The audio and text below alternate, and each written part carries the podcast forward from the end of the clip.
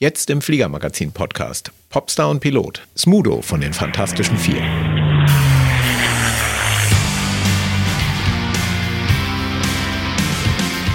Hallo und herzlich willkommen zum Fliegermagazin-Podcast, dem Podcast von Piloten für Piloten in der allgemeinen Luftfahrt.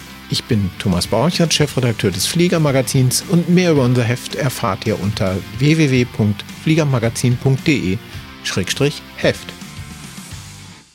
In dieser Folge 32 des Fliegermagazin Podcasts haben wir einen besonders spannenden Gast im Studio, nämlich Smudo von den Fantastischen Vier. Herzlich willkommen, Smudo. Schönen guten Tag. Schön, dass du da bist. Ich bin auch ganz aufgeregt. Keine Sorge. Jetzt fragen sich natürlich manche, was macht der Kerl in einem Flieger-Podcast? Ähm, was machst du im Flieger-Podcast? Na, ich fliege kanzlermäßig. Wer mich kennt, der weiß das. Flieg seit 2005 habe ich meinen äh, Privatpilotenschein gemacht und habe da kein Blatt vor dem Mund. Ich schreibe gelegentlich darüber. Ich habe auch mein, auf meinem äh, YouTube oder auf meinen sozialen Kanälen äh, berichte ich gelegentlich darüber, wie ich mit der Band durch die Gegend fliege und habe auch schon ein paar Mal darüber geschrieben, ähm, wie das so ist mit dem Fliegen, weil ich auch so mich so ein bisschen als ein bisschen als Botschafter dafür verstehen möchte, weil es so einen Schickimicki-Anstrich hat und eigentlich ein ganz wundervolles Fortbewegungsmittel ist und jetzt natürlich auch im Zuge der Klimadiskussion natürlich auch äh, äh oft Zielscheibe von nicht immer fairer, aber wichtiger Diskussion. Und da finde ich, gibt es viel, viel zu erklären und gerade auch zum Beispiel die Wirtschaftlichkeit von so einem Flugzeug in einem gewissen Achsenkoordinatensystem darzustellen oder wie archaisch das ist, dass man dass das früher nur die Götter konnten. Und wer kann, und heute kann man sich das aber zum Beispiel mal gönnen, so einen Schnupperflug und mal wirklich spüren, wie sich das anfühlt. Mich hat der Perspektivenwechsel vom Fußgänger zum, Flieger, zum Flieger ähm, 2005 oder der Einstieg hat so mit 2003 angefangen äh, mit dem Flugschein, so sehr äh, überrascht. Ich meine, da war ich ja schon in einem stolzen Alter, schon über 40 und ähm, war so überrascht, wie wie, äh, wie viel das beinhaltet. Äh, die, eine Ehrfurcht vor dem Wetter und vor den Naturgewalten beispielsweise. Aber auch ähm, vor dem, was für mich mit dem Fliegen innerhalb der, äh, so mit der Band und sowas, ist das ein bisschen wie Busfahren gewesen, von einem Termin zum nächsten Linie geflogen. Aber dann festzustellen, was da wirklich dahinter steckt, das ganze System, wie Flugsicherheit funktioniert, was ähm, die Kommunikation im Cockpit, das mit dem Beginn des Standardisierens und dem Einführung von Crew Resource Management in, an die Flugausbildung zu einem massiven Rückgang von Flug Flugunfällen geführt hat. Und das alles ist, ist umfasst so viel und auch die rechtlichen Sachen. Mich hat das tatsächlich Luftrecht völlig fasziniert, ganz Im plötzlich. Ernst? Ja, das, ich weiß, es ist echt ein bisschen merkwürdig, äh, weil es natürlich äh, so ganz so man, manchen Punkten so global denken muss und dass, dass man sich vorstellen muss, dass alle Luftfahrtländer, alle Länder, die Luftfahrt betreiben wollen, untereinander bilaterale Abkommen machen müssen. Was für ein Haufen Papierkram. Ja, klar. Und so weiter und so weiter. Ich finde ich ein faszinierendes Thema. Hinzu kommt noch, dass ich als Computergeek und, ähm, der, und ein Anhänger der großen Kultur der Videospiele natürlich im, im Feld der Simulation immer auch sehr, sehr viel Anregung und Inspiration finde. So bin ich zum Motorsport gekommen und interessanterweise habe ich auch einen Fuß in der Simulationswelt gehabt, die mein Interesse zur Fliegerei beflügelt hat. Aber wie bist du denn drauf gekommen am Anfang? Also zwischen geflogen werden und selber fliegen ist ja dann doch ein großer Schritt. Das stimmt, zumal man auch äh, denkt, dass das wäre ein schwieriger oder großer Schritt mit vielen Hürden.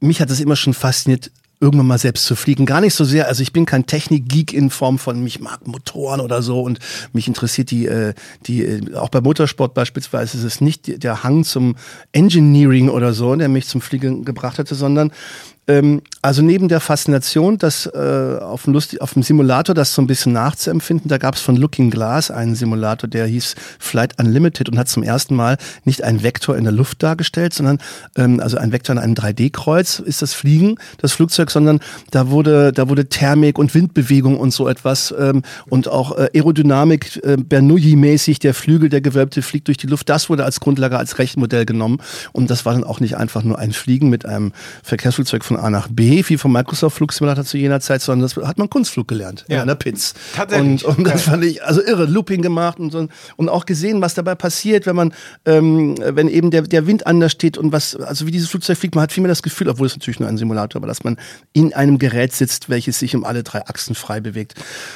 Das war das eine. Das andere war, dass wir mit der Band, mit den Fantas natürlich auch immer wieder äh, Doppeltermine gemacht hatten, die ohne General Aviation gar nicht möglich gewesen wäre. Zum Beispiel, keine Ahnung, wir haben ähm, nördlich vom Bodensee, ich, hab, ich weiß es gar nicht mehr, wo irgendwann ein Festival gespielt und da mussten wir aber nach St. Gallen ganz schnell. Wir haben mittags gespielt und mussten am Abend in St. Gallen sein. Da ist es, statt da rumzufahren, alles irgendwie, ist es von der Banlieue, wo das eine Festival war, irgendwo äh, zwischen Schwarzwald und Bodensee, einfacher in ein Flugzeug zu steigen und schnell rüber zu fliegen. Ja. Und dann sind da zwei, zwei so kleine Propellermaschinen gestanden. Wir sind eingestiegen und rübergefahren. Ich verdachte, das ist irgendwie geil. Also, das ist irgendwie faszinierend. Dann sitzt da so ein älterer, graumelierter, sympathischer Herr, der alle Fragen beantwortet hat, ganz lieb und nett und alle Ruhe, die er hatte, ausgestrahlt und wir sind rübergeflogen mit ihm.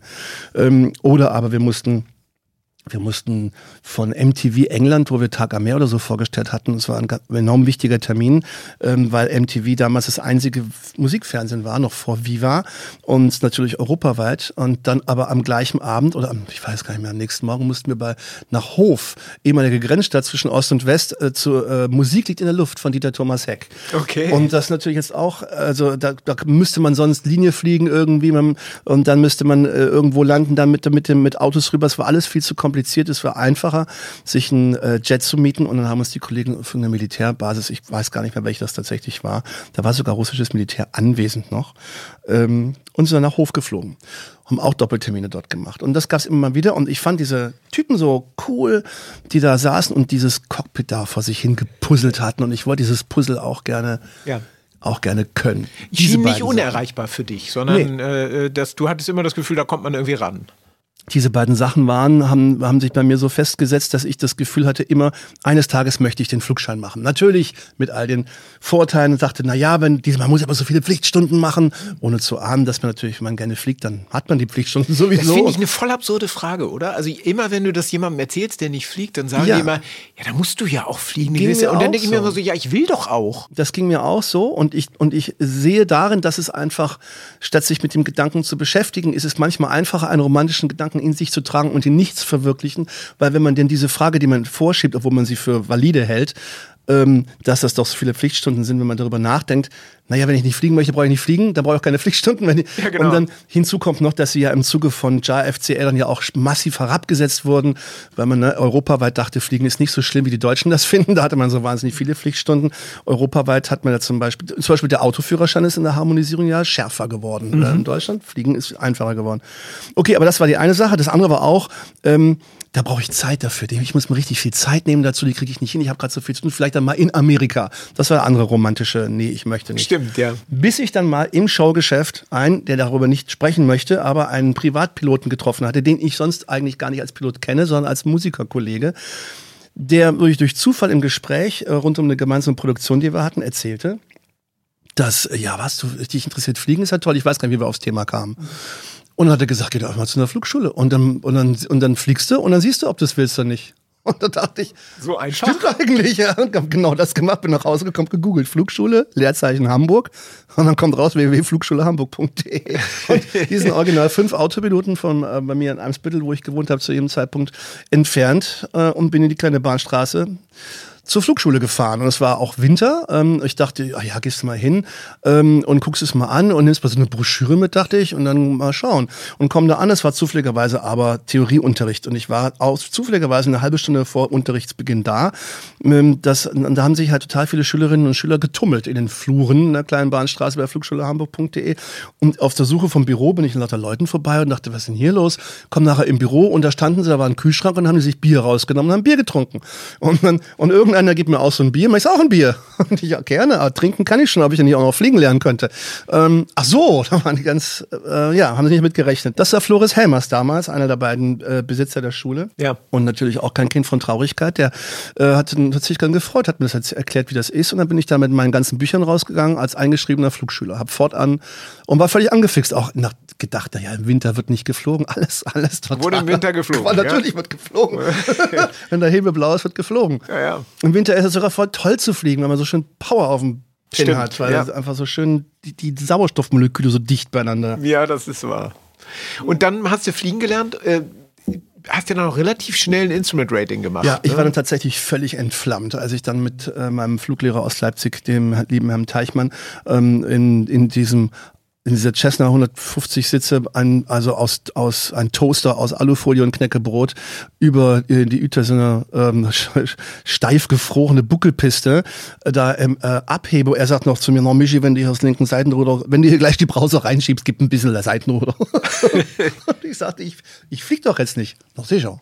Was ist fliegst du? So, das war ja meine erste Flugstunde.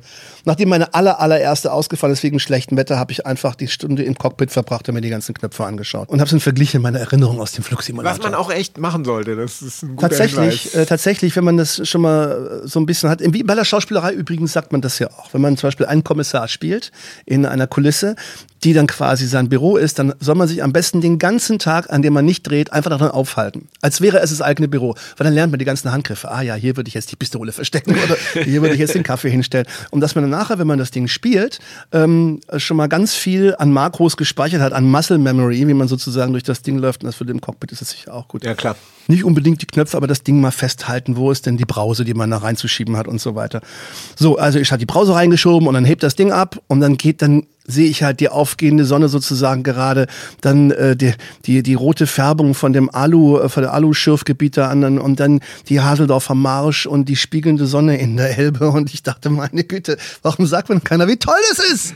Das ist ja unglaublich. Ich war so überrascht und es war völlig überrascht, dass es so ein Naturerlebnis war, obwohl ich mich überhaupt nicht über Natur daran angenähert Ist gar nicht nur Technik, ist halt auch Naturerlebnis. Dass naja, du zu rausfährst zu Pampa, dass du siehst, auch zum Beispiel sehen, wie der Nebel reinkommt auf den Platz, dass du mal zwei Kilometer Wetter gucken kannst und ähm, dass du dich mit dem Wetter beschäftigst und auch das Flugzeug in der Hand zu halten, ist ja auch in der Natur sozusagen sein. Du, also es ist eben nicht der Vektor in der Luft, sondern äh, gerade durch die Klavierseiten am Ruder spüren, wie die Luft da entlang streicht, wie die Luft auch weicher wird, wenn man sich langsamer durchbewegt. Ich fand das ein total sinnliches Erlebnis, äh, 360 Grad sinnliches Erlebnis. Plus noch die Nonchalance meines äh, Leipziger Fluglehrers, der mich so herrlich äh, äh nett ans onkelig äh, kameradschaftlich ans Thema rangeführt hat, weil du bist natürlich voller Adrenalin und viel, viel von der Wahrnehmung geht natürlich dabei auch flöten. Klar. Auch Feinmotorik geht flöten. Aber wie er so sagt, no, ist schon gut, machst du das, dann fliegen wir so ein bisschen rum und dann sagt er, lass, nur lass mal los. Ich soll mal das Ruder loslassen, ich würde ja das Wasser rausdrücken aus so, so weiße Knöchel gehabt hatte schon. Und äh, dann sage ich, ich lasse hier gar nichts los. ich sage, soll mal bitte loslassen. Und dann lässt die sauber ausgetrimmt, fliegt das Ding. Und er hält die Hände hoch, na guck mal, die fliegt. Und sagt mir auch, das Ding ist zum Fliegen gebaut. Und das ist einfach, muss man sich gar keine Sorgen machen. Wenn jetzt der Motor ausfallen würde, wo würde man da landen? Ja, ich weiß auch nicht. Dann vielleicht da so. Na, fliegt doch mal hin da so. Macht der Leerlauf wir so hin. Und dann sah das gar nicht so falsch aus, was ihr gemacht. Und meinte, gut, alles in Ordnung. Schau mal, wir wären schon mal nicht gestorben. Gas wieder rein und dann, wo denkst du, wo der Flugplatz ist? Ich weiß auch nicht. Ja, wo denkst du, wo der Flugplatz Schöne ist? Schöne Frage von Fluglehrern ganz am Anfang. Na, da oder? hinten irgendwo. Na, flieg doch mal hin da hinten irgendwo. Und dann, wenn wir da hinten irgendwo gefunden haben, wir tatsächlich auch gefunden. Und all das war so locker und entspannt hat mir großes, großes Vertrauen eingeflößt und ab dem Zeitpunkt war ich völlig angefixt. PPL gemacht, ähm, äh, ultraleicht gemacht, äh, Kunstfluglizenz, Instrumental Rating und äh, jetzt eben mit dem Aufstieg zu Seneca 5 dann auch schon eine Weile her, dann das Summit Rating. Ja, du hast dir dann als erstes Flugzeug eine Bonanza gekauft, ne? Ja, ein, ein tolles Flugzeug, haben alle mir erzählt. Also die ganzen, ähm, es gehörte auch, ist übrigens etwas vielleicht mal, weil da spielt auch das äh, Fliegermagazin eine Rolle. Beim Annähern an ein Thema finde ich es immer sehr toll, wenn, das erzähle ich auch meinen Kindern, wobei sie sich bisher nie dran gehalten haben, wenn man was wissen möchte, Kindern, irgendwas, dann kauft man sich ein, zwei Fachzeitschriften zu dem Thema. Einfach, dann sieht man, was die, was die, was die Nerds darüber schreiben. Sehr gut. Was interessiert die? Was sind die Sachen, auf die man guckt? Und dann merkst du eben auch, so, es gab so Sachen, die für mich ein Handicap waren. Da war auch, glaube ich, erst kürzlich bei euch so, aber eine, ein Feuilleton sozusagen, eine Idee. Wie ist denn Fliegen im Verein heutzutage? Weil damals hat mich das abgeschreckt, die ganze Vereinsmeierei. Ich habe keinen Bock, Flugzeuge zu fliegen und so. Und dann mich, dann du hast letztes Mal das gemacht, ich habe es das und sich dann ich wollte ganz gerne ein Flugzeug selber haben. Jetzt habe ich das Glück, dass ich solvent bin und dass das nicht so ein Handicap war. Aber musste auch feststellen, dass gebrauchte Flugzeuge so viel nun auch wieder nicht kosten. Manch einer gönnt sich in meinem Alter ein Sportauto, kann sich genauso gut ein schönes Flugzeug äh, äh, gönnen. Auch gerade im Ultraleichtbereich gibt es ja ganz fantastische Flugzeuge mittlerweile für mehr oder weniger fairen Preis.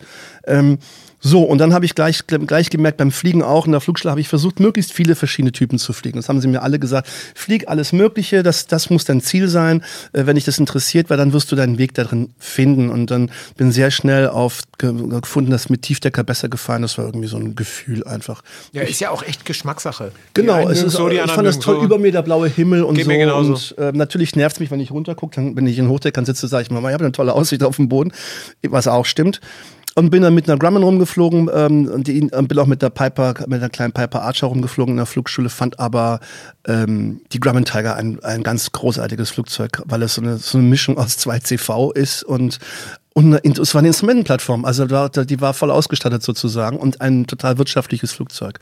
Und weil es auch nicht, weil es ein bisschen ungewöhnlich ist auch. So, mit der habe ich dann viel geflogen und dann habe ich mich umgeguckt nach solchen Flugzeugen. Und dann haben aber auch alle schon gesagt, es wird, wenn du jetzt damit viel fliegst, und bin auch relativ viel mit gestarteten Flugzeugen geflogen, und du wirklich eins kaufst, dann mach nicht den Fehler, dass du ins tiefere Regal greifst. Dann wirst du dich dann sehr schnell an deinen Envelope sozusagen kommen und dann hast du den ausgeflogen und dann muss wieder was Neues her. Dann lieber eins größer und wenn das dann nicht klappt, kannst du es verkaufen. Dann ist sozusagen das Spielgeld, was man dabei ähm, weggeworfen hat, die, die Lektion wert. Und das hat mir eingeleuchtet. Und alle kamen am Ende zur Bonanza. Es gab eigentlich Tiefdecker und etwas größer, Sechszylinder fliegen mit ein bisschen mehr Power, der Möglichkeit, vielleicht später Instrumentregeln drauf zu machen, gab es original aus meiner Sicht zwei. Cirrus oder Bonanza. Cirrus damals relativ teuer, war auch noch die ersten ein, zwei Generationen. Da gab es noch viel Vorbehalte gegenüber der Kohlefaser, Mikrorisse und so weiter, was man alles machen müsste. Gab es auch noch nicht so viele Gebrauchte, muss man ja auch sagen. Kommt noch hinzu und wenn, dann waren sie relativ teuer. Ähm, und es gab noch nicht so viel Erfahrung, äh, auch in, in Unterhaltsfragen. Auf der anderen Seite Bonanza und auch viele alte Modelle. Der Vorteil ist natürlich, die haben, da ist alles schon passiert.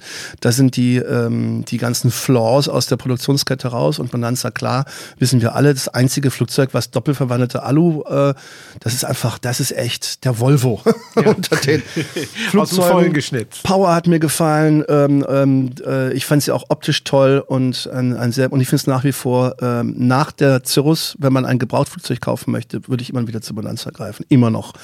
Und bin auch stolz, immer noch in Kontakt mit den neuen Besitzern. Der auch mittlerweile zwei, drei Mal meine Besitzer gewechselt, aber so, alle lieben die Bonanza. Ja, ja, bin ich dann geflogen, bin aber da sehr schnell an mein Envelope gekommen auch, weil tatsächlich wirklich viel geflogen. Ähm, und die hatte Non-Turbo. Ähm, das heißt, da ist dann bei 10.000 Fuß eigentlich Schluss. Wenn es gut läuft, 12.000, dann, dann hast du aber einen langen Weg gebracht. Und darüber war es dann Sauerstoff. Und, äh, und dann habe ich dann, ja nee, 13.000 ging auch. Und da habe ich dann auch angefangen, Sauerstoff zu nehmen. Habe ich mit meinem Instrumental Rating äh, gemacht bis dahin.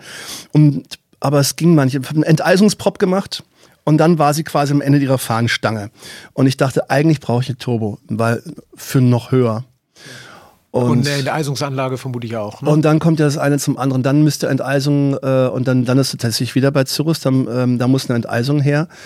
Ähm, das ist eh auch, Enteisung ist ja auch Gott, wir kommen natürlich jetzt hier von einem Punkt zum nächsten. Enteisung ist ja auch das Verrückte, du trägst einen ganzen Haufen Hardware mit dir rum. Hardware genehmigungspflichtig und immer wieder äh, überprüft und benutzt sie und dafür, dass es sie hoffentlich nie benutzt. Ja, genau, ist so, ja, klar. Ja, ja. Und wenn sie dann mal benutzt, dann soll es funktionieren. Und dann gibt's ja, man, also ich habe früher immer gedacht, oh, Enteisung, dann kann ich alles machen. Das stimmt ja gar nicht. Man traut sich halt immer mehr, ich sag mal, ans noch gefährlichere Terrain ran. Und da muss man immer noch mehr, mehr überlegen. Wobei ein, irgendein Kollege aus den USA hat mal geschrieben, Instrumentenflug ist eigentlich die Kunst, äh, möglichst nicht in Wolken zu fliegen. Da ist was ja, dran. Das stimmt. Ähm, es gehört, es, ist, den Flug im Instrumental Rating zu planen, ist viel Vermeidungstaktik, weil man ähm, also das ist tatsächlich, also das finde ich tatsächlich vom Setting her, vom Mindset sehr interessant. Deswegen kann ich jedem nur das Instrumental Rating empfehlen.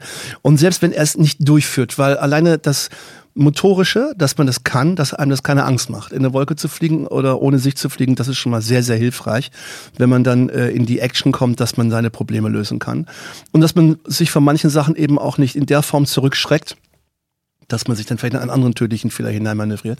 Ähm, und das, das nächste ist, dass ähm, man anfängt, das sehr, sehr viel strukturierter zu machen. Etwas, was, was ich schon vorher mit PPL gelernt hatte, weiß ich noch, mein erster Dreiecksflug, wie äh, äh, Teichmann sagte, äh, wie ist dein Flug gewesen? habe ich ihm gesagt, ja, ich hatte das erst vorgehabt und das. Dann habe ich aber nach einer halben Stunde gemerkt, dass ich das falsche VOR eingepeilt hatte und habe mich total verfranst und musste rausfinden, wo ich bin, habe das dann gemacht und äh, hatte aber immer den Fallback-Plan, hatte gemeint, dass du musst damit leben als Pilot, dass dir das immer passiert. Du musst immer mit dem Fehler rechnen und nicht damit, dass es alles super läuft und muss einen Plan A und einen Plan B und ein guter Pilot hat noch C und D in der Hosentasche. Und das war, liebe Kinder, vor der Zeit von iPad und GPS. Das ist heute viel, viel einfacher und ich gehöre auch nicht zu den diszipliniertesten Piloten, die immer auch den Plan D in der Tasche haben.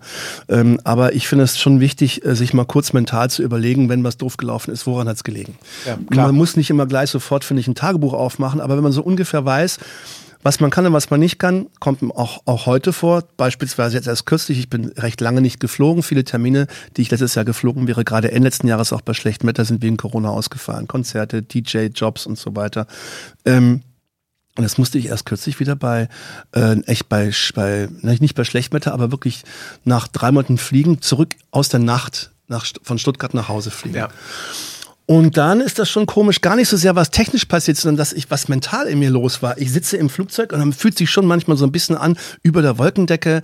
Es ist ganz dunkel, der Mond scheint ein bisschen und äh, sitzt, wie gesagt, in dieser, in dieser Aludose. Es ist laut, das Ding auf und ähm, mit der, mit der Brille ist auch nicht richtig zu gucken, sozusagen. Dann sind die Lichter hier, die Lichter da. Ähm, ich könnte, wenn ich habe ich hab gemerkt, wenn ich jetzt wollte, könnte ich mich in einen Zustand der Orientierungslosigkeit hineinsteigern. Ja, ich, ich muss nur mal drei, vier Mal den Kopf hin und her und dann sind die Lichter da und dann da und dann wackelt das Flugzeug einmal und ich krieg sofort Angst. Oh Gott, bin ich in der Wolke? Ähm, kommen jetzt Vereisung und dann würden mir schon die mentale Power ausgehen. Und dann musste ich mir wirklich richtig bewusst machen, okay, das liegt daran, dass du nicht im Training bist. Das ist das eine. Das nächste ist, konzentriere dich auf das, was hier los ist. Guck auf deinen Horizont und guck dir auf deine Fahrtdaten. Fahrt stimmt, alles stimmt. Rein theoretisch ist nichts, was passieren kann. Und das fand ich schon mal beruhigend. Also, aber dass das ein, dass das ein bewusster Prozess war.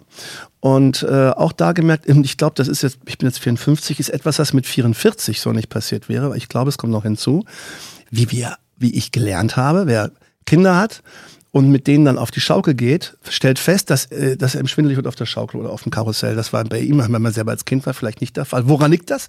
Die Flüssigkeiten in unseren ähm, in unserem Gleichgewichtsorgan, die in den Ringen drin ist, die ja, wenn, die, wenn man den Kopf dreht, dann zieht die Flüssigkeit hinterher und die Sinneshärchen in den, in den Gängen messen sozusagen wie den Widerstand, wie die Fließgeschwindigkeit.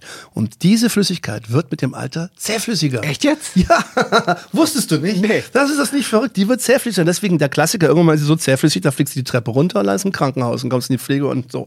Immer aufpassen. Und das ist eben auch etwas. Du schaukelst dann, ich mache Kunstflug und Autorennen, ich sitze auf der Schaukel mit meiner Machst du noch Kunstflug Tochter. regelmäßig? Nein, null. Ja, ja. liegt an zwei Sachen. Das eine ist, es gibt einfach nicht so ohne weiteres meine Maschine zum Chartern und dann müsstest du dich erstmal warm fliegen und den ganzen Kram. Und ich habe das aus Sicherheitsgründen gemacht und aus Interesse. Einfach auch, was, was passiert da? Wie fühlt sich das an? Bist dann aber von der Bonanza auf die Seneca 5 aufgestiegen, sozusagen. Mhm. Äh, gar nicht so vorgehabt. Ja. Ich bin immer nach Damme zur Werft gegangen, bei die Bonanza. Und manchmal, wenn die länger in der Kontrolle war, bin ich ja mit der Bahn zurückgefahren und dann wieder zurück. Und der ähm, Herr Fesek, der Chef von der Werft, hat mich mal vom Bahnhof abgeholt. Und da haben wir über Kinder und über das Fliegen geredet im Auto immer. Das war immer sehr lehrreich. Und da habe ich ihm auch erzählt, dass ich glaube, ich Lust hätte, eine größere Bonanza zu haben. Ich bräuchte ein Turbo. Ähm, eben wegen den Jobs, die ich immer mehr fliege, immer mehr, sobald mit dem Instrumental Rating kommt und man das richtige Flugzeug hat, ist man in der Lage, Termine auch wirklich einzuhalten und zu machen. Ähm, die paar Mal, die es dann nicht klappt, klappt es dann halt nicht. Aber ähm, ich habe gemerkt, wie ich manche Sachen waren zu spitz auf Knopf mit der Bonanza. Dachte, okay, Turbo wäre doch schön. Und Fisek sagt, ja, muss es denn eine Einmod sein? Und für mich war Zweimod völlig, also sowas, es ist auch wirtschaftlich Nonsens. Tatsächlich. ja. Außer der eine fällt aus. Ja, na, es zwei Motoren sind zum privaten Rumfliegen wirklich Quatsch. Okay. Ähm, weil es ist, also die, der Gang zur Tankstelle ist ein Trauerspiel. Das ist das eine. Das andere ist, ähm, naja, gut, eins am anderen hat er mir erzählt, er hat gerade eine Seneca bei sich, ähm, hat Physik gesagt. Er hat eine Seneca, die kann ich mir angucken. Die wollen die schon seit zwei Jahren verkaufen und jetzt müssen sie, weil das ist ein, ein Luftfahrtbetrieb, übrigens aus Ludwigsburg, aus meiner alten Heimat Baden-Württemberg, äh, Flug, Flug, äh, Rösler Flug oder so, die haben die vorher besessen. Und ähm, die sind pleite und die mussten die Bücher zumachen, Konkursverschleppung und so. Und zufälligerweise weiß es der Herr Physik erst seit zwei Tagen und die wird jetzt für deutlich weniger angeboten und zwar kann er für 160.000 Euro. Das Flugzeug Baujahr 8, 98, 97 ist quasi die letzte Iteration von Seneca. Sie wird noch heute so gebaut, nur mit Glascockpit, aber es ist exakt das Flugzeug. Es ist die ich dann auch gelesen habe, die ökonomischste Zweimod, die es gibt, ähm, wird heute noch gebaut, äh, gibt es auf der ganzen Welt, Ersatzteile gar kein Problem, Erfahrung auch, äh, ist der Airliner des kleinen Mannes, hat eine Enteisung, hat einen zweiten Motor, hat Turbo, die Seneca 5 hat sogar diese Turbo Waste Gaze, du musst noch nicht mal aufpassen, dass du außerdem zu viel Luft reinpumpst in den Motoren, die kaputt gehen, du gibst einfach Gas, fliegst los und bist Macht happy. automatisch, ne? Macht Mit alles Gates, automatisch. ja. Mhm. Und, Ja. und man sagt auch, alles Sachen, die ich im Rahmen des Zweimod-Ratings gelernt habe, je größer die Flugzeuge, desto einfacher sind sie zu fliegen. Das musstest du dann machen, das Zwei-Mod-Rating. Das hattest du noch nicht. Nee, das musste ich machen, das Thermotrating. So, aber dann, ich, das- ich fand das alles, ähm, ah, Thermoton, ich weiß nicht, das ist so unwirtschaftlich und wirklich Quatsch. Und dann kommst du aus der Sicht, Sichtflug, Uetersen Flugecke hast du natürlich überwiegend Privatiers um dich herum, die alle sagen, mir ist eine gut gepflegte Einmod lieber als eine Zweimod. So. Habe ich aber zum Beispiel mit meinem Instrumental-Checker und so zu tun, mit anderen Leuten, die ich kenne, die aus der Verkehrsfliegerei kommen, die sagen alle niemals unter zwei Motoren, weil die fliegen nur noch so. Es gibt also eine dünne Linie zwischen den Befürwortern von Einmod und den Befürwortern von Zweimods, die, die, auch, ähm, die sich dann auch bestätigt hatte bei meiner Recherche durch die verschiedenen, auch internationalen Foren zum Thema, soll ich einmal oder Zweimod fliegen, kam es am Ende immer darauf zurück, es kommt auf deinen persönlichen Envelope an. Es, die Mutter wie ist äh, Kollmann, der ehemalige MiG-21 Flottenchef und Instru mein Instrumentenräder gesagt, Michi, scheiß der Hund ins Feuer. ähm, die Mission macht das Flugzeug. So, es ist die Mission. Und äh, meine Mission war eben, ich möchte sicher und gut Termine fliegen. Und das mit der Wirtschaftlichkeit hat sich im Moment des Einkaufspreises total erledigt. Das Flugzeug wäre eigentlich fairerweise hätte 250.000 kosten müssen, wenn man sie neu kauft, kostet eine Million US-Dollar. Und sie stand dafür 160, noch ohne Mehrwertsteuer. Und dann dachte ich, alleine für das Geld, was ich gespart habe, kann ich so und so viele Jahre fliegen. Na klar, ja. Ähm, also mache ich das jetzt, um allein zu festzustellen, ist es was oder nicht. Und wenn nicht, dann kommt sie eben weg. Und dann habe ich auch noch meiner Bonanza hinterher getrauert. Mein ehemaliger Kunstfluglehrer hat mir gesagt, klopf mal auf die Bonanza und dann klopf mal auf die Seneca und dann sag mir, was sich toller anfühlt. Na klar, weil die ist doppelt verwandelt, das Alu, peng, peng, peng, macht's auf der Bonanza. Ich flieg also mit meiner Bonanza zu Physik nach Damme zum Probeflug. Und dann kommt da der, der junge Hüpfer, der, der, der, der dann mein zukünftiges Flugzeug fliegen sollte. Irgend so ein junger Mann, der die Seneca fliegen durfte. Setzt sich da mit mir rein, hebt ab. Ich klopf und wir- fliegen und ich hab sie in der Hand und äh, sehe die Power und äh, spüre die ganze Laufruhe sozusagen, die in dem natürlich auch schwereren Flugzeug liegt, aber auch mit den, also rundum Super fand ich das. Wir landen, ich klopf auf die Seneca. King, King, King. Na klar, Leichtbau. Und denke ich mir, dann steige ich in meine Bonanza rein und sag zu meiner Bonanza, ich glaube, ich werde die verkaufen müssen. Und das war's dann. Hab die Bonanza verkauft und habe die Seneca geholt und hab's nicht bereut. Aber ich muss noch mal eingangs, weil ich sagte, es ist für ein Privatier tatsächlich Quatsch. Es, ist, es kostet wirklich sehr viel Geld. Wenn man sich das leisten kann, ist toll. Das Sicherheitsgefühl und man kann es darüber streiten, ob es hier nur ums Gefühl geht oder so, aber es ist ein deutlich sichereres, strukturierteres Fliegen. Es frommt, auch das Instrumentenfliegen ist ja auch proze- prozeduraler. Es frommt dem Instrumentenfliegen, ist eine Plattform, die nur dafür gebaut ist. Und, ähm, äh, es, und das dient allem der Sicherheit. Die, die Art und Weise, wie man es fliegt, was es für Möglichkeiten hat und so. Natürlich ist man nicht unbesiegbar in keinem Flugzeug, aber das ist schon ein deutliches Sicherheitsplus. Plus Komfort und eben das, wenn du halt nachts fliegst, das Gefühl ist wirklich unersetzlich, selbst wenn du Zweifel hast. Du weißt, ich habe jetzt zwei Motoren. Alles in Ordnung. Musst du nicht sehr viel trainieren, damit du im Fall des Motorausfalls dann richtig damit umgehst? Oder ist das auch eine Das Frage kann, des. das kann ich ehrlich gesagt nicht so richtig beurteilen, weil es ist mir noch nie was Ernstes passiert. Weil man, wie, woher weiß man das schon? Ja. Zur Wirtschaftlichkeit noch ganz kurz. W könnte ich es nicht in meinem Privatbetrieb einsetzen und äh, einen Gutteil der Kosten, die ich geschäftlich fliege, auch gegen, meine, gegen mein ähm, Einkommen rechnen, ähm, dann wäre es dann wäre es wirklich ziemliche Luxusliebhaberei. Aber so, äh, so mit dem Fliegen auch manchmal, wenn ich mit der Band fliege, ist es sogar günstiger als alle anderen Fortbewegungsmittel, weil, man, weil ich es jetzt selbst gekauft habe. Wenn man's, aber selbst bei dem Preis ist die Abschreibung nicht der Rede wert. Ähm, Sitzt ihr denn da manchmal fantastisch zu viert drin? Oder? Jawohl, jeder hat sogar einen eigenen Platz. Ist Den nicht ja jeder du hast ja sechs und Club-Seating und so. ne? Ja, aber zu sechs ist natürlich Quatsch und Illusion. Zu viert ist es Ja. bequem. Zu sechs sitzt man da erstens nicht schön und äh, zweitens hat man ja auch noch ein kleines Reiseköfferchen mitzunehmen. Also auch Und die Jungs fliegen mit dir. Die Ja, die, die, die kennen das nicht anders. Äh, Rechts vorne sitzt immer mein Voice-Kollege Michi Beck. Der hat, äh, der, ich habe mir schon überlegt, vor Corona, weil wir sind noch recht viel geflogen, die letzte Festivalsaison. Vor Corona habe ich mir sogar kleine Vielfliegerkarten überlegt, die Ah, jeder kriegt, dass okay. sie Meilen sammeln können, wenn sie bei mir fliegen. Äh, Und dann, keine Ahnung, der eine kriegt dann, dann kaufe ich mal ein Piccolo, so wenn einer einsteigt als Belohnung. Ähm, und da hat Michi auf jeden Fall deutlich mehr. Wir haben auch rund um The Voice mal schon mehr Jobs gemacht. Tatsächlich sind Michi und ich vom Work and äh, Life Balance äh, relativ ähnlich gestrickt. Wir haben halt zum Beispiel mal so eine Golfphase gehabt, dass wir eben auch hier und da mal golfen geflogen, so zum Beispiel. Und ähm, bei The Voice haben wir auch ein paar Jobs, die wir gemeinsam machen. Oder wenn wir Fanta-Jobs haben, kommt es oft vor, dass er dann mit mir nochmal wohin fliegt, weil wir dann gemeinsam dann noch irgendwie ein TV-Ding haben. Und holst du ihn dann ab oder wie läuft das? Der wohnt, glaube ich, in Berlin, ne? Da, es gibt, also meistens, es ist so, dass wenn wir die Festivals fliegen, ist es nicht so, dass ich dann alle rundum abhole. Wir treffen uns an einem ersten Festival-Date mhm. und wer dann mit Flieg Schmidt, wie wir es nennen, weil, der, weil ich heiße Schmidt und Flieg Schmidt ist Schwäbisch für Fliegst du mit. Ah, Flieg Schmidt. Trink Schmidt, Flieg Schmidt, Flieg Schmidt. Ah ja, freilich fliege mit. ähm, und dann, und dann sagen Sehr wir Flieg Schmidt, das steht auch in unseren Schedules. Thomas, Eurowings, Köln, Berlin, Dings, Mudo, Flieg Schmidt, Hamburg. Sehr schön. Du ähm, brauchst T-Shirts und, und Cappies. T-Shirts und, und Cappies, ja, genau. Ähm, bisher habe ich nur einen Briefkasten. Ja. Ich habe noch nicht mal eine Firma angemeldet. Ja, Fliegen, das ist ja, eh, ist ja nicht möglich. Ne? Ich fliege ja. ja. nicht gewerblich. Ja, das Flugzeug hat auch äh, die, die Motoren sind äh, on condition. Also die sind eigentlich abgelaufen, ähm, also, aber sie haben noch Stunden. Typisch, typisch, deswegen war sie auch natürlich günstiger. Ja, klar. Typisch Und Flieg Schmidt, wer sitzt hinten wie? Michi, äh, Michi äh, ähm, Andi sitzt, ähm, ähm, Thomas sitzt hinten rechts und Andi sitzt hinten links. Andi schließt die Tür. Klack. Ah, Andi kennt das der Notverfahren. Hat eine Einweisung. Der kennt das Notverfahren auch, ja, wie man die Tür Der weiß, wie man die Tür dahinter aufkriegt. Die gehen auch, die gehen so professionell rein, da wird nicht groß gefragt, die wissen, wie man sich reinsetzt, die schneiden sich an, die stecken sich die Kopfhörer auf und gucken iPad. Richtige, ich habe richtige Linienpassagiere, weil wir mit Flieg Okay, ja. ja. Das ist lustig. Das ist stark. Die haben aber, ich habe in der Band den Ruf des Slapstickers, also mein Geburtsfehler, mir fällt ständig was hin, da geht kaputt, aber sie trauen sich bei mir ins Flugzeug und machen auch immer Oh hoppla Witze. So, oh hoppla, Gewitterwolke. ja, die haben aber wirklich großes Vertrauen. Super. Und ist das die Hauptnutzung des Flugzeugs, Nein, dass du geschäftlich damit fliegst? Achso, ja, ich fliege überwiegend geschäftlich damit. Ähm, alleine schon zum Beispiel die äh, Konzerte, die, die wir haben, das sind, wenn selbst in raren Zeiten sind es jetzt vier bis sechs Flüge im Jahr.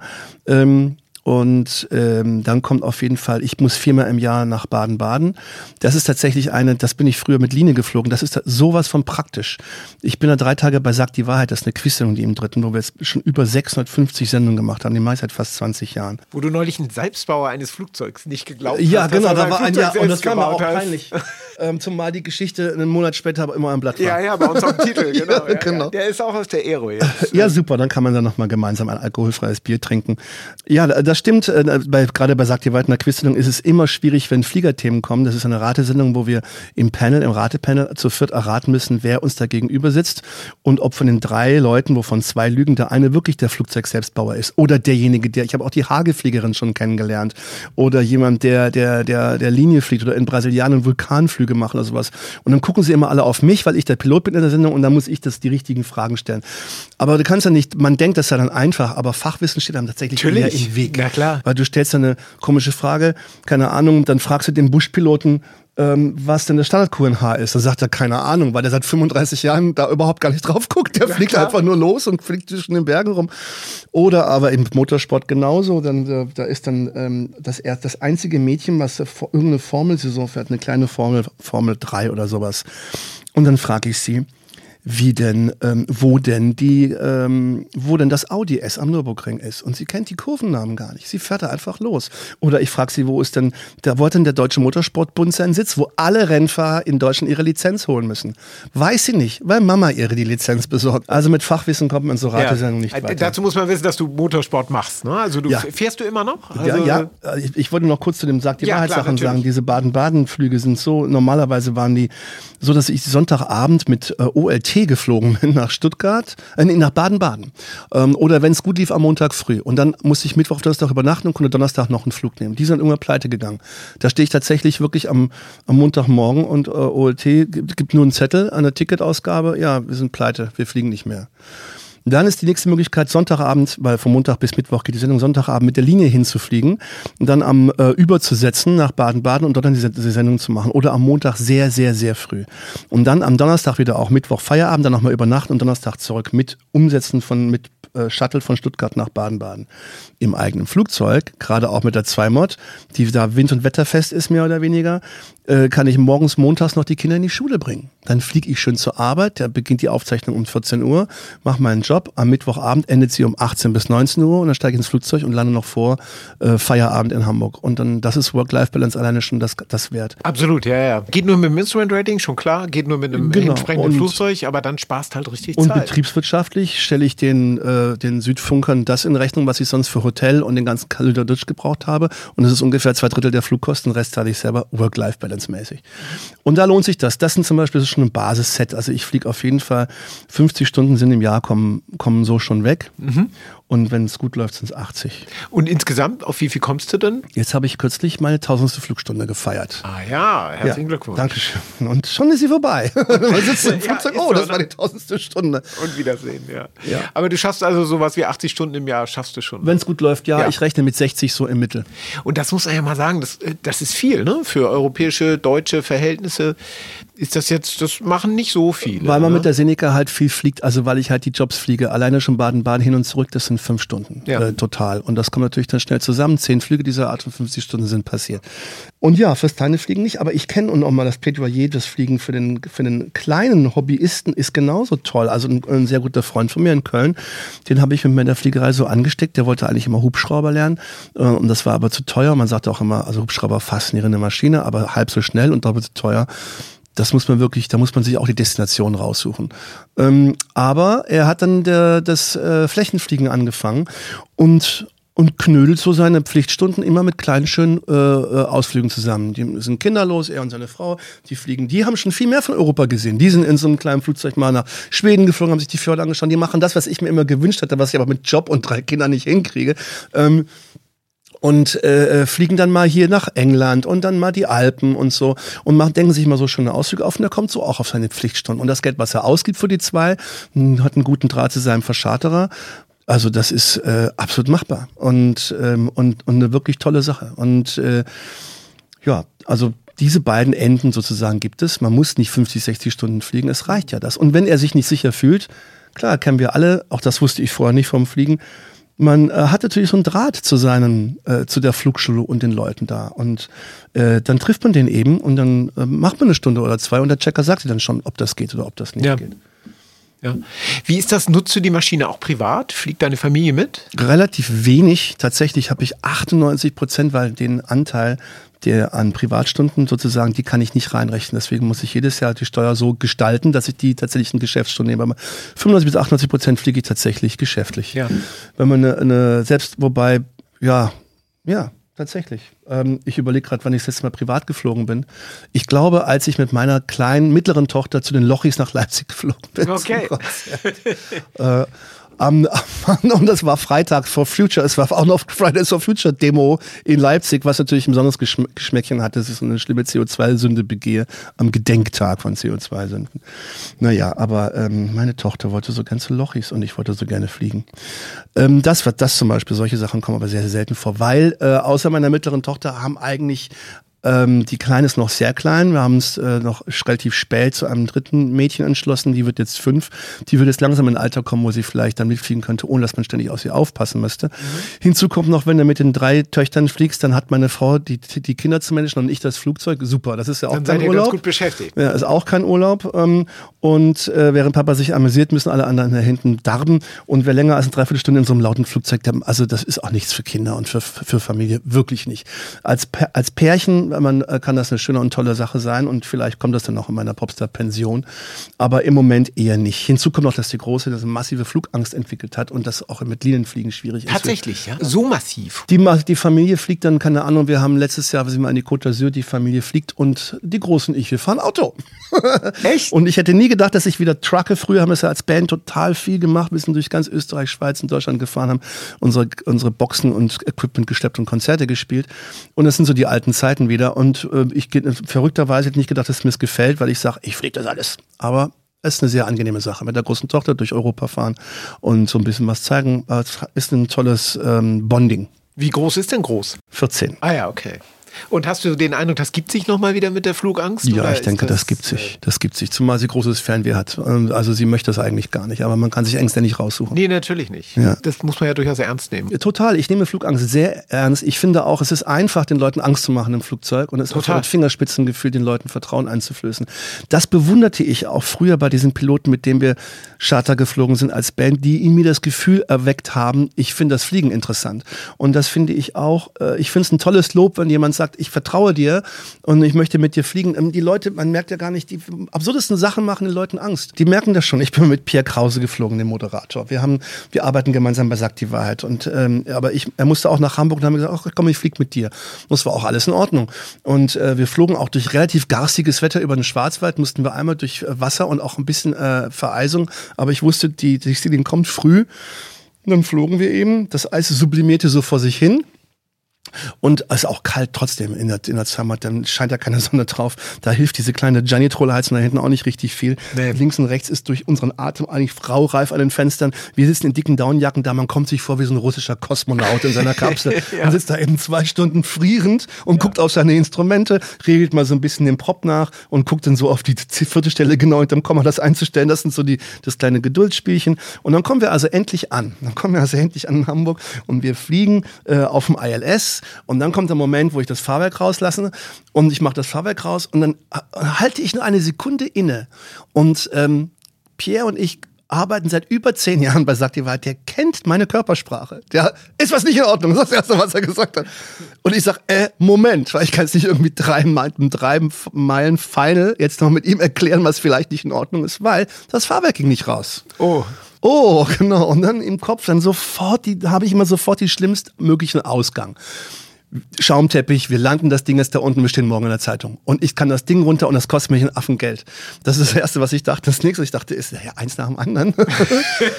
ähm, jetzt mal ein Recycle nochmal und nochmal Recycle, nochmal Recycle und beim vierten Mal ging es dann raus. Ich habe aber kein Wort gesagt, aber Pierre hat irgendwie gesehen, dass sich zwischen meinen Ohren irgendwas abgespielt hat. Hat aber auch nichts weiter gesagt, weil er gemerkt hat, den störe ich jetzt nicht. Wir landen und dann, und dann meinte er, was ist jetzt gewesen? Das Fahrwerk ging nicht raus. Und seither macht er diesen Witz darüber. Äh, geht das Fahrwerk raus nicht raus? Wir haben ja später sogar noch ein Porträt gemacht, gemeinsam. Kann man sich äh, auch online angucken. Da fliegen wir zusammen nochmal. Und auch dort macht er einen Scherz. Wir kommen in Baden-Baden an und meinte, ah, zum Glück geht das Fahrwerk raus. Weil es ist tatsächlich so. Man kann das, glaube ich, unterschätzen, manche Piloten, auch wie schnell man Passagieren Angst einjagen kann. Ich habe ja, einen gehabt, der war Angst bleich die ganzen Flug über. Ich dachte immer, was ist los? Und abends beim Bier hat er mir dann erzählt, ja, da blinkt immer eine rote Lampe und rot ist ja Alarm und, und du hast dich da überhaupt nicht drum gekümmert und das war bestimmt ganz schlimm und so. Und was war das? Transponderlicht. Ich dachte, die ELT-Leuchte vielleicht. Jedes Mal, wenn wir von einem Radarstrahl getroffen oh. wurden, ging das Transponderlicht Wenn er gleich gefragt hätte, hätte man sagen können, ja. das ist ein gutes Signal, das bedeutet, dass jemand sieht, wo wir sind. Ich sage auch am Anfang eigentlich immer, wenn ihr Fragen habt, fragt. Äh, äh, und sollte ich nicht es antworten können, leicht, hebe ich die Hand ja. oder so, aber das muss man ja auch erstmal machen. Es sagt sich leicht, ja, man hat ja auch, es gibt auch immer sehr viel Ehrfurcht und mir ging es ja auch, also ich erinnere mich immer sehr und, und, und ich mich mit großem Interesse genährt erinnere mich auch immer sehr gut, wie, mit welcher Ehrfurcht ich da reingegangen bin. Ja. Ähm, aber äh, also es gibt also solche Sachen zum Beispiel, ne, dass jemand ein anderes, äh, äh, das irgendwie sieht, dass man was nachdenkt. Oder manchmal, wir sind mit Tomilla geflogen, unserer, der viele Songs mit uns produziert hat und der auch unserer, Vocal, unserer Musical Coach bei den Fantas im Team ist, bei Voice flogen wir auch zusammen. Der hatte im Allgemeinen auch Flugangst, aber der hatte, wollte das mal erleben und ich habe ihm erklärt und alles und ich habe ihm zu viel erklärt. Er hat nämlich auch, an, wenn ich ihm erkläre, warum manche Sachen da sind, nämlich die sind dafür da, dass wenn was passiert, ist das da. Hat sozusagen das Unglück dann bereits in seinem Bewusstsein ist dann einzukommen. Kriegt Gewicht dann, ne? Ich erzähle, da ist eine riesen Gewitterwolke, da will man nicht reinfliegen, das ist total gefährlich, da fliegt keiner rein, auch keine Jets.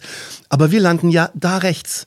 Nur um dort rechts landen musste ich einfach das Flugzeug groß dahinstellen, dass, das, dass die Wolke bestimmt 80 Kilometer weit weg war das hat ihn einfach nervös gemacht. Er hat das nicht ausgehalten, eine halbe Stunde in Richtung dieser Riesenwolke zu fliegen und dann abzubiegen, weil er dachte, wir fliegen da rein. Aber du hast recht, man kann auch zu viel erklären, das ist so. Man kann auch, der, der Klassiker ist ja, dass man einem zeigt, wie langsam Flug und Stall geht und so weiter. Das ist schon, es ist, Achterbahn ist nicht für jeden. Also. Ja, also das ist, man, man muss viel, viel Gefühl mitbringen und das finde ich aber auch schön am Fliegen, dass das, ähm, am den Botschaften des Fliegens, wenn jemand in der Lage ist, das jemandem so zu vermitteln und, und nahe zu bringen. Weil es ist immer noch eine wirklich tolle, ehrfurchtsvolle, große Sache. Also nach wie vor, wenn man liest, wie das Fliegen entstanden ist, wie jung es ist, was es in ein paar hundert Jahren für einen Weg hingelegt, wo wir jetzt sind. Und jetzt stehen wir vor unglaublichen Herausforderungen, gerade äh, mit, äh, mit Klima und, äh, und neuem Energiemanagement gibt es auch wieder unglaublich faszinierende Sachen. Ich habe kürzlich gelesen von diesem Hybrid-Stromflugzeug mhm. mit sechs Motoren, ähm, wie man das umbauen wird. Oder auch, die, oder auch die Theorie, dass man vielleicht gar nicht mehr so hohe Flughöhen einnehmen wird, weil sie nicht mehr so effizient sind mit eventuell neuen Antriebstechnologien. Es ja. kann nicht so sein, dass man darüber redet, wir fliegen nicht mehr, ich hätte auch ganz gerne ein tolles Flugzeug, was von mir aus mit oder sonst irgendwie geht, aber es gibt nun mal dieses eine Flugzeug für mein Envelope. Im mittelfristigen Verkehr, mittelfristigen Übergang wird man mit solchen Lösungen leben müssen, aber auf Transport wird keiner verzichten wollen und auf Warentransport sicher auch nicht. Ganz klar. Und, ähm, und da gibt es wirklich tolle, faszinierende Lösungen und, und, und tolle, spannende Debatten, die sich bei mir, um nochmal auf den Motorsport vielleicht zu kommen, da ja auch schon spiegeln. Ich mache seit 20 Jahren und ich weiß, es klingt verrückt, nachhaltigen Motorsport. Es klingt wie alkoholfreies Bier. Ja, wie geht denn das? ja, also erstmal, man muss sagen, dass Transport an sich ja nicht umweltfreundlich ist. Also man muss, man muss Bahnen und Straßen und Bahnen, Landestartbahnen in die Flur bauen. So. Ähm, man muss sich dorthin bewegen. Diese, diese Transportgeräte funktionieren natürlich mit Energie. Ähm, aber ähm, beim Motorsport ist klar, da ist dann die Sinnlosigkeit sozusagen, das noch viel deutlicher. Man fährt quasi im Kreis mit möglichst Energie auf die Straße bringenden Maschinen, sprich, da wird auch noch richtig viel Wärme, da viel Energie verbraucht. Aber Motorsport war mal, und das, ist ja auch interessant, eine Technologieplattform, was Fliegerei ja auch ist. Also sie kann Botschafter sein oder auch Motor sein für Entwicklungen. Ähm, und ganz, ganz viele Sachen, die für uns heute selbstverständlich sind, ähm, die es gibt in der Sicherheitstechnik, ESP, aber auch in der Effizienz von Motoren, kommen ursprünglich aus dem Motorsport. Und der, das ist dort schon lange verloren gegangen. Das ist, äh, wird auch zu Recht viel kritisiert. Ähm, es gibt viele Ansätze, ob das jetzt Formel E ist, wobei das auch zweifelhaft ist, weil die mancherorts in der Banlieue sind. Da müssen sie dann doch mit Diesel Generatoren wieder Strom erzeugen. Die Botschaft mag da vielleicht gut sein. Manchen fehlt vielleicht das Sound. Die, die, die Ansage von der Formel 1, sie wollen sehr schnell CO2-neutral werden, ist quasi, können gar nicht anders, wenn sie überhaupt noch irgendwie eine Rechtfertigung haben wollen für diesen wundervollen Sport. Und da passiert eben aber auch, die ganze Hybridtechnologie ist dort äh, äh, massiv nach vorne gebracht worden und ähm, man kann aber am Treibstoff arbeiten. Und wir haben vor 20 Jahren mit einem Rennsportteam angefangen und wollten eigentlich im Langstreckenpokal Dieselfahrzeug fahren. Wir dachten, Diesel verbraucht man weniger, Dieselelektronik kann man vielleicht gut tunen, was ein bedauerlicher Irrtum war und es viele Motoren gekostet hat. Aber äh, auf der Suche nach Sponsoren haben wir halt dann zum Beispiel die Union zur Förderung von Öl- und Proteinpflanzen kennengelernt, die Biodiesel gemacht haben aus, aus Rapsöl. Und da gibt's auch eine Riesendiskussion, äh, Tank statt Teller und so, dass man äh, äh, Flächen wegnimmt für Energiepflanzenanbau, die eigentlich für Nahrungsmittelanbau ist. Wobei das auch eine romantische Vorstellung von Nahrungsmittelproduktion ist. Es ist, es ist nämlich so, dass, um jetzt mal von meinem aktuellen Sponsor Crop Energies sprechen möchte, es ist ein Hersteller, die, ähm, die äh, Bioethanol herstellen aus heimischem Anbau. Und Bioethanolherstellung ist eigentlich ein Vertriebsproblem.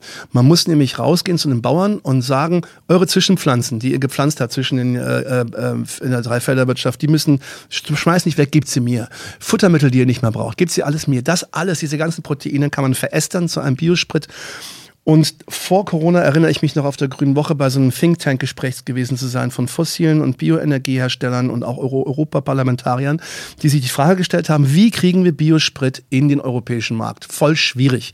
Und, ähm, und da hatten, da haben die Krops-Leute auch gesagt, dass sie, sie haben ein bisschen gerechnet und sie wären, wenn jetzt Europa wollte, ähm, nee, genau, wenn Deutschland wollte, könnten sie sofort E20 liefern und wenn es Europa wollte, müssten sie sich ein bisschen strecken, können sie aber 80 bis 90 Prozent machen.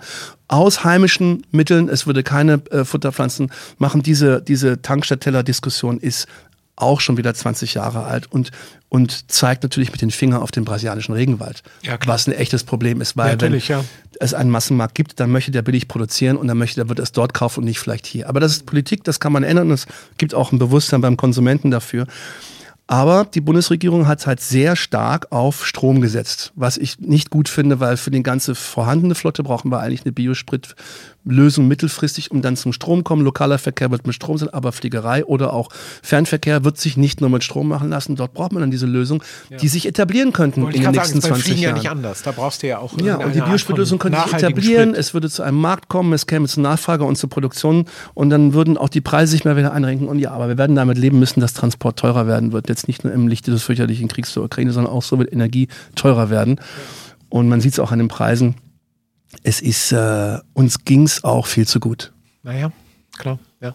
Reden wir noch mal kurz über die Musik. Das klang ja mal so ein bisschen an. Äh, äh Ja. Ihr habt, glaube ich, auf euer 30. Jubiläum verzichten müssen, oder? Wegen Corona. Ja, wir haben 2019 wollten wir, haben wir vorverkauft für die Tour 2020, die dann ins Corona-Wasser gefallen ist. 30 Jahre Fanta 4, die hätte eigentlich 2019 stattfinden sollen, weil wir am 7.7.89 sozusagen unser erstes Konzert als die Fantastischen Vier gemacht haben. Aber wir haben dann mit dem Album, mit dem letzten Album Captain Fantastic sind wir dann doch ein bisschen später veröffentlicht. Dann hat sich dann das Jahr, in dem wir dann mit dem Album auf Tour gehen, ein Jahr verschoben und die große Planung, zum 30-Jährigen eine richtige Tour zu machen, hat sich um ein Jahr ver verknödelt. Und dann ist es ins Corona-Jahr gefallen und äh, jetzt feiern wir quasi 33-Jähriges. Die Tickets sind ja zum, äh, zum Großteil verkauft worden. Sie hängen jetzt überall in den Kühlschranken dieser Welt und, und werden hoffentlich eingelöst.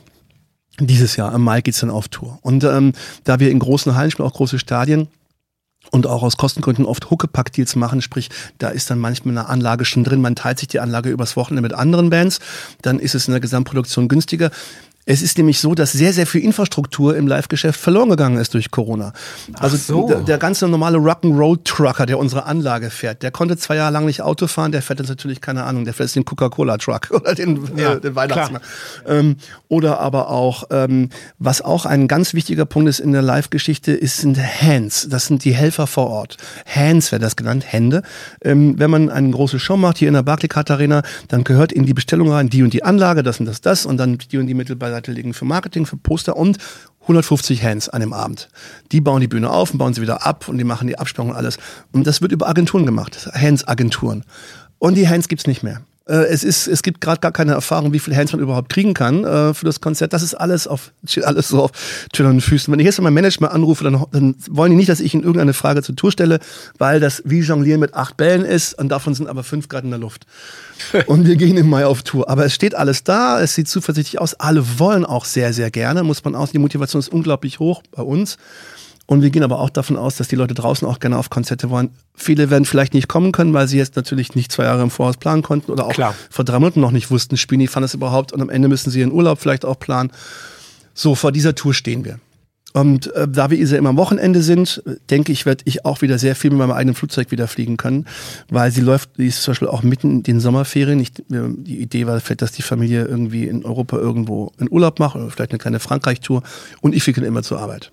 Ah ja, von Frankreich aus. Ach cool, ja. Ja, dann Ja. musst du mir wieder helfen, weil ich wieder Schlimmes aus Frankreich fliegen keine Ahnung habe und trotz sechs, sieben Jahre lang Französisch lernen kein Wort richtig kann. Ich habe mal drei Monate lang auf Martinique gelebt, da war ich dann das schweigsame Weißbrot. Drei Monate. Ja, ich habe dann sehr gut verstanden, also konnte, konnte die Nachrichten äh, zu 80 Prozent verfolgen und verstehen, aber ich habe nicht so gut und gern gesprochen. Kann ich verstehen. Frank Französisch ist schwierig.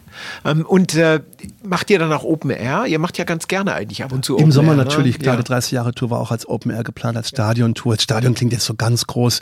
Und hier in Hamburg ist es die Barclaycard Arena, weil äh, die, die noch, das noch größere Stadion ist Da zu seid ihr halt auch immer. oder? Also, Ja, und das ist, also die Arenen sind natürlich auch sehr, sehr gut funktionierende äh, Produktionsstätten.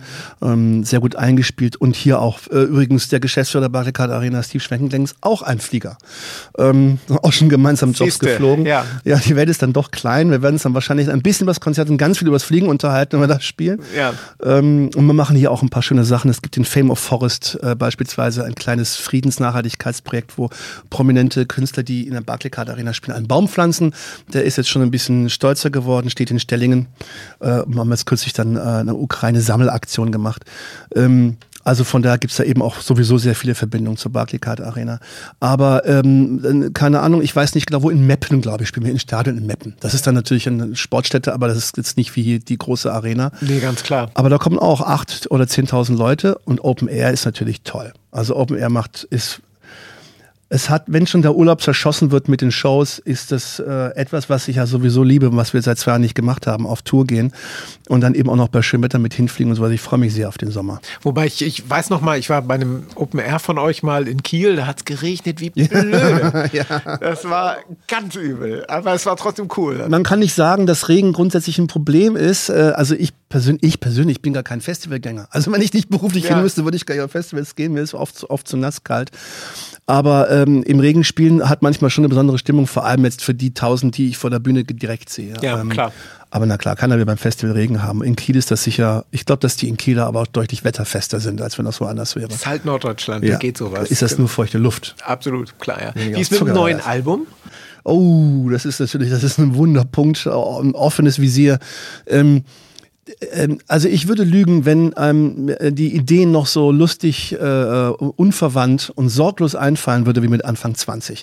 Mit steigendem Alter kommt auch so eine, und auch mit steigender äh, Schaffensperiode, also von der Länge her, äh, ist einfach das, Proble das Problem, dass viele Ideen, die einem, die mir einfallen, kenne ich schon, habe ich schon gehabt oder ähm, äh, es wiederholt sich oder aber auch die gewisse Abgebrühtheit. Das jetzt ist jetzt der 0815 Song lockt mich nicht hinterm Ofen hervor, es muss dann schon was Besonderes sein.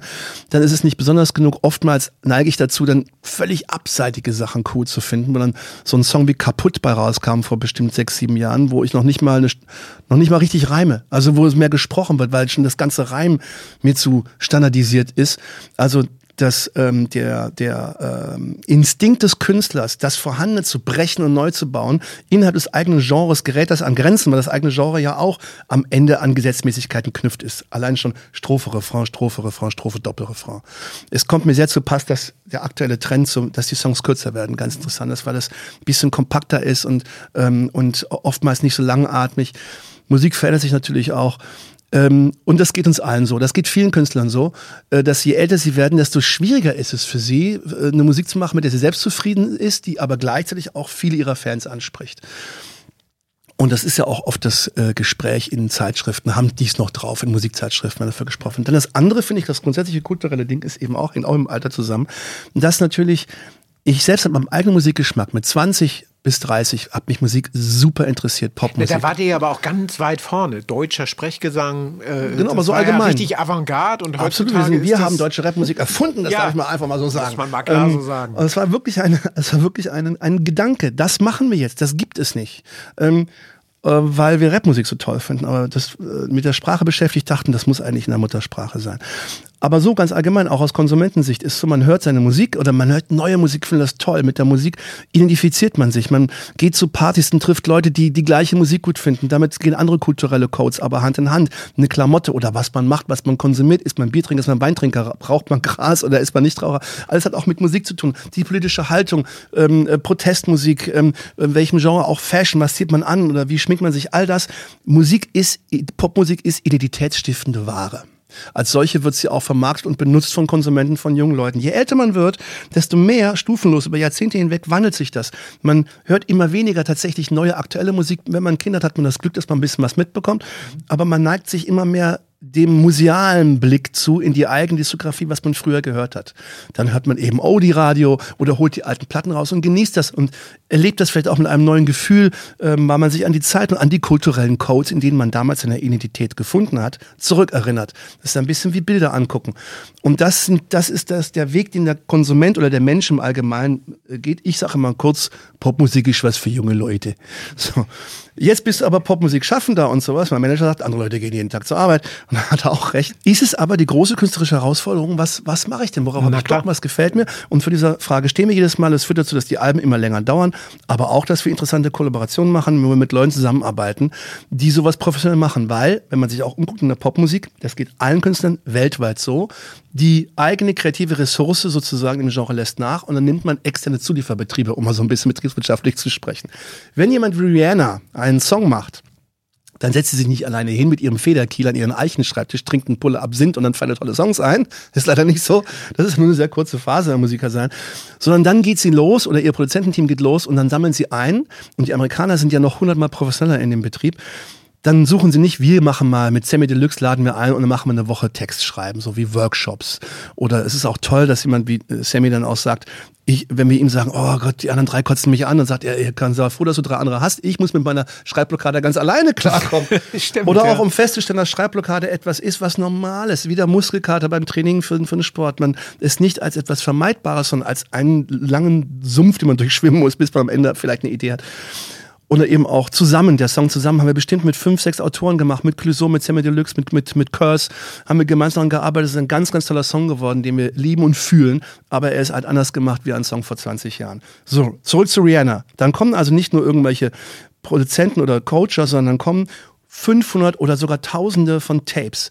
Also, Echt? Nicht Tapes, sondern Samples, es ist dann vielleicht eine Hookline, also eine Melodie oder ein Rhythmus oder vielleicht auch nur ein Thema, vielleicht auch nur eine kurze in Prosa-Geschichte, äh, die eine Handlung sein könnte. Also lauter so Snippets, Sample-Ideen. Dann gibt es aber ein Team, und das macht die Amerikaner so besonders, denn dann da setzt sich nicht der Künstler und baut aus dem jetzt was Neues mit seinem Produzenten, sondern gibt es für jede Stelle in einem Song eine spezielle Baustelle. Die, die tollste Stelle ist der Highliner. Der Highliner macht die Refrainline. Der hat dann und dann vielleicht singt er sie nur lautmalerisch. Bei Zusammen hat man einen Highliner. Der hat und haben wir darauf dann die die, die Worte geschrieben, um die ja. so ähnlich schreibt auch Bono von YouTube. Er sagt auch, er, er macht lautmalerisch Geräusche zum Gitarrespielen und dann schreibt er darauf einen Text, was dann zum Ergebnis hat, dass er manchmal so merkwürdige Texte hat, sagt er selbst. ähm, oder man auch sie nicht richtig verstehen kann, weil er sie so halb nuschelt. Und, in, und das sind quasi professionelle Popbetriebe, so wie sie Rihanna macht. Und ähm, wir versuchen es auch so professionell, wie es geht. Und wir stehen gerade an einem Punkt, wo wollten eigentlich letztes Jahr schon anfangen. Wir haben auch ein paar Songs geschrieben in Corona. Jetzt ist unsere Musik nicht gerade pandemietauglich. Wir reden viel von Selbstfindung, gut, das kann man vielleicht noch nehmen, aber auch ähm, Hedonismus, ähm, ähm, äh, Zusammenhalt, äh, eine Gang sein, Party ist auch eine wichtige Komponente. Und das, und das war in dem ganzen Weggeschlossensein einfach nicht vorhanden. Und es ging immer mehr weg. Und dann, wir haben mit irgendwann einen Pandemie-Song gemacht, der mir jetzt schon zum Hals raushängt. Pandemie ist einfach Kacke. Ich will mich daran auch nicht erinnern. Nee, klar. Ich, ich will das auch nicht irgendwie feiern oder irgendwie einen kulturellen Stein da hinnageln. Nee, gar nicht. Nee, die vier, fünf Songs, die wir geschrieben bringen. haben, finden wir alle Kacke. Also können wir ja, damit kein Album machen. Ja, ähm, normalerweise sind so vier, fünf Sachen ein Anfang und dann kann man darauf weiterbauen. So, die Liga ist aber auf Halde. Jetzt haben wir aber lange rumgemacht und haben und, und waren wirklich, also haben irgendwie keinen Stein auf den anderen bauen können. Und haben jetzt aber eine lustige Band kennengelernt, die heißt Kadaver. Kadaver, Kadaver aus Berlin. Das ist eine lustige Ostberliner Truppe und Typen, die sind zehn Jahre jünger als wir und machen knallhart Psychedelic Rock. Okay. Ganz lange Haaren, passen optisch überhaupt nicht zu uns, aber wir verstehen uns super. Super Typen. Und die machen auch seit Ewigkeiten ihre Psychedelic-Alben und wir unsere Alben. Und wir beide sagen, uns langweilt unsere eigenen Alben. Und wir haben uns angefangen, Songs zusammen zu machen. Ja, und das soll ich sagen, wir haben vier, fünf Ideen wir haben auch, die haben alte Ideen genommen, wir haben alte, wir haben sie neu zusammengebaut. Und, und äh, also ich finde, von den drei Layouts, die wir haben, ist einer, wo ich schon finde, das Gefühl habe, es ist ein Hit. Es ist nicht direkt ein Fantasong, ich weiß auch nicht, wo das am Ende enden wird, aber wie das so ist. Wir sind jetzt noch in der Ideenphase. Am Ende werden wir Marketingentscheidungen treffen können, wenn wir das fertige Werk haben, um sagen zu können, was wir daraus machen wollen. Klar, ja, cool. Klingt gut. Dein nächster Flug geht zur Aero oder wie ist das? So ist es. Zur Aero geht es als nächstes. Ähm, und da freue ich mich schon sehr drauf, weil auch Ero war jetzt zweimal verschoben. Ja, geht mir genauso. Und das ist eben für mich ein ganz wichtiger Punkt gewesen, denn ob, ich habe zwar geschäftlich mit der Luftfahrt, außer dass ich eben zu Geschäftszwecken fliege, nicht so richtig was zu tun und dann aber irgendwie doch. Ähm, und die Welt ist ja auch klein und ich äh, bin, ich bin ein engagierter Flieger. Ich, ich, äh, ich ähm, wie viele, die auf die Messe gehen, genieße ich es sozusagen zu sehen, was los ist. Also und auch, das ist ja auch eine, finde ich, sehr volksnahe Szene. Also wenn ich überlege, wie der, der äh, Matthias, äh, der, der Weltmeister, äh, Kunstflugweltmeister, weißt du, wie er auf Du und Du mit jedem ist und, äh, und, und wie man alle, alles so trifft und äh, auch international beispielsweise. Ich hoffe, dass ich dieses Jahr Paul Bertelli oder Bert Bertorelli, Bertorelli wenn er dann überhaupt noch kann, der alte Mann, weiß ich nicht, ja. der sich blicken lässt, dem würde ich gerne mal die Hand schütteln.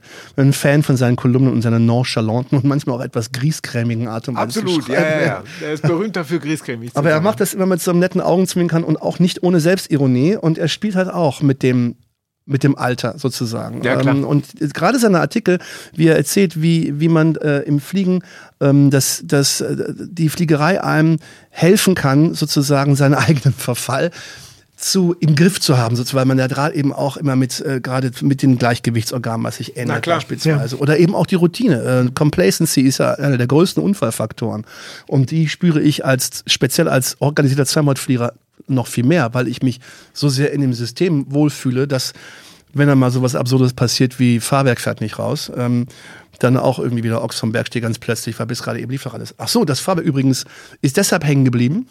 Jetzt kommt's. weil es, weil es auf dem Flug durch die, durchs Nasse, am Abflug, ist was eingefroren und der äh, Kontakt ist wohl zugewiesen und hat es nicht aufgemacht. Es musste erst mehr, immer mehr im Bodennähe sein und dann musste sich das ähm, auflösen und dann hat es sich geöffnet. Ich hatte auch schon ein nicht ausfahrendes Fahrwerk, was dann gar nicht ausgefahren ist tatsächlich und habe auch gemerkt, wie ich dann so kurz vom Final dann die Entscheidung überhaupt erst vermisste, mich zwingen musste, es wird jetzt durchgestartet. Ich habe schon einen groben Plan gehabt, natürlich. Ich, miss, ich, ich briefe mein Mist-Approach-Briefing ganz kurz. Ähm, so, dann machst du das, dann geht's dann hoch, dann Linkskurven auf 3000 Fuß mal als Beispiel. Aber tatsächlich, als es dann passiert und ich mich entschlossen hatte, äh, habe ich auch gemerkt, dass mir das Englisch ausgegangen ist. Also habe ich es einfach auf Deutsch gesagt. Ich muss einen Go-Around fliegen, ich möchte gerne auf 3000 Fuß und irgendeinen Kurs, wo ich drei Minuten lang was arbeiten kann. Das war alles, was ich gesagt habe. Ja, und dann hat mir die Lotsen genau gesagt, und, und genauso machen. Bis auch hat es auch auf Deutsch mit mir gesprochen. Gib mir den Vektor den ich eingegeben habe und äh, hat mir eine eigene Frequenz gegeben, auf der ich dann ganz alleine mit ihr war. Wie ist das? Wirst du im Funk erkannt? Also ich habe das einmal, da sind wir zusammengeflogen, da habe ich das mal erlebt, da hat die sogar gefragt, ob man mal ein bisschen was hören kann, dann hast du ein bisschen für sie gesungen. Ja, sie ist weg, wollte sie hören. Ja, ja genau. genau. Nee, das kommt gelegentlich vor. Ähm, spricht natürlich auch rum, aber weiß nicht jeder. Also hier in Hamburg sowieso, das ist immer ganz lustig, dann meldest, meldest du dich auf äh, äh, Hamburg Tower, moin moin, Delta Golf in der Papa Alpha, ILS to Tree. So, und dann sagt er nur, Moin Spudo, willkommen zu Hause oder sowas. Also na klar, kennen sie ja nur. Die fragen auch, na, geht's zum Nürburgring? So wollen sie auch wissen, wenn ich mal nach Koblenz fliege. Ja, klar. Ähm, und manche eben nicht, aber auch, ähm, auch, auf, auch auf Strecke zum Beispiel. Ähm, oder das, oder keine Ahnung, aber wir sind auch wenn wir aus St. Gallen abgeflogen, waren wir beim großen Festival, hat auch der Schweizer Lotse auch gefragt, wie war es denn gestern? Ist natürlich immer sehr menschlich im Funk. Ist ja auch echt, äh, haben wir alle miteinander zu tun und ähm, ist übrigens auch so eine Welt, die ich faszinierend finde, die ganze Funkwelt, auch die Art und Weise, wie Flugsicherung funktioniert. Wie werden, wie, wie, was macht man, wenn der Verkehr enger wird? Wie werden die, wie werden die Sektoren aufgeteilt? Und man denkt ja immer, ah, das ist so gefährlicher und äh, wahnsinnig anstrengender Beruf. Aber es geht ja die ganze Zeit darum, dass es eben nicht anstrengend ist. Das heißt, es muss so sein, dass es eigentlich langweilig ist, ja. damit die möglichst wenig Fehler machen. Und, ja, klar. Äh, und auch wie das da arbeitet. Dann, ich bin auch da ein Fan von, von äh, Simulationssoftware, wo man so selber Lotse ist und so ein bisschen eine Idee davon bekommt, was die Probleme sind oder was die Challenges sind.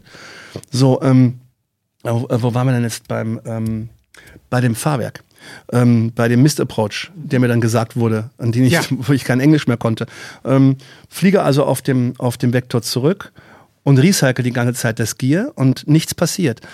Und dann ähm, und dann erst angefangen daran nach, darüber nachzudenken, was macht man denn eigentlich? Es gibt eine Emergency Procedure, das könnte ich ja vielleicht mal machen. Ich kenne die sogar auswendig. Ja, ja. Und das ist ganz einfach, du musst nur so eine, eine, eine Leitung aufmachen, da ist so ein Knopf, an den zieht man und dann zieht man quasi eine, eine, einen Stopfen aus einer Hydraulikleitung heraus. Und da ist die Seneca auch wieder das beste, das beste Flugzeug. Jedes Flugzeug hat ja irgendwie eins Feature und sagt, das hat nur die. So, Bonanza hat die Doppel, Doppel-Alu äh, äh, äh, Außenhaut. Und ähm, die Seneca hat ein vollhydraulisches Fahrwerk, wo die Hydraulik nicht dafür sorgt, dass das Fahrwerk rausgeht, sondern dass es drin bleibt. Das heißt, wenn die Hydraulik ausfällt, sprich, wenn man den Stopfen macht und das Öl fließt weg, dann fällt das einfach raus und verregelt sich von alleine. Es kann nicht einfrieren.